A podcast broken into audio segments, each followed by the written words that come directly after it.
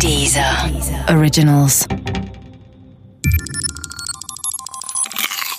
Wissensnacks.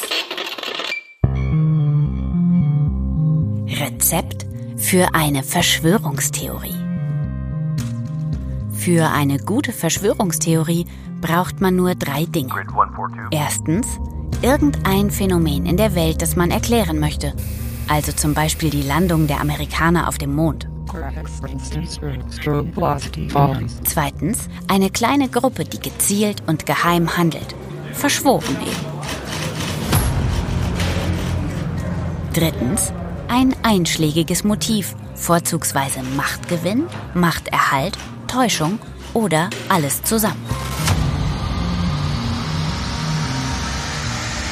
Übertragen auf die Mondlandung sieht die Theorie so aus.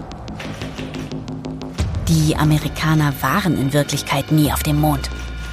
Nur eine kleine Gruppe, die Regierung der USA oder die NASA, täuschte der Sowjetunion gegenüber ihre Überlegenheit auf dem Gebiet der Raumfahrttechnik vor. Das erklärt die Fernsehbilder. Fertig ist die Verschwörungstheorie. Das Erstaunliche an Verschwörungstheorien ist, sie finden immer Anhänger. Und zwar deshalb, weil man sie nicht widerlegen kann. Der Grund? Unsere Wahrnehmung der Welt ist indirekt und unvollständig.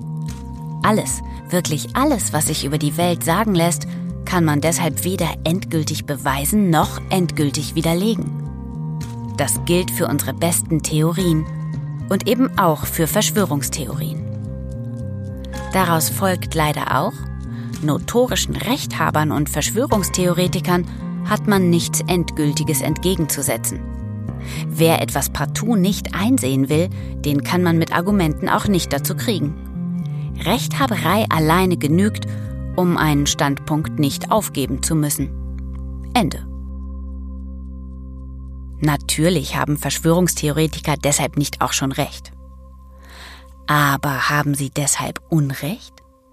Nein, auch das nicht, denn Moment mal, wenn man es recht bedenkt, es könnte ja sein, dass mit der Mondlandung und der NASA. Bevor du jetzt zu arg ins Zweifeln gerätst, hier ein guter Rat. Verlier besser nicht den Verstand im Umgang mit Verschwörungstheorien. Und vergiss vor allem eins nicht. Nur weil du nicht paranoid bist, bedeutet das nicht, dass sie nicht hinter dir her sind.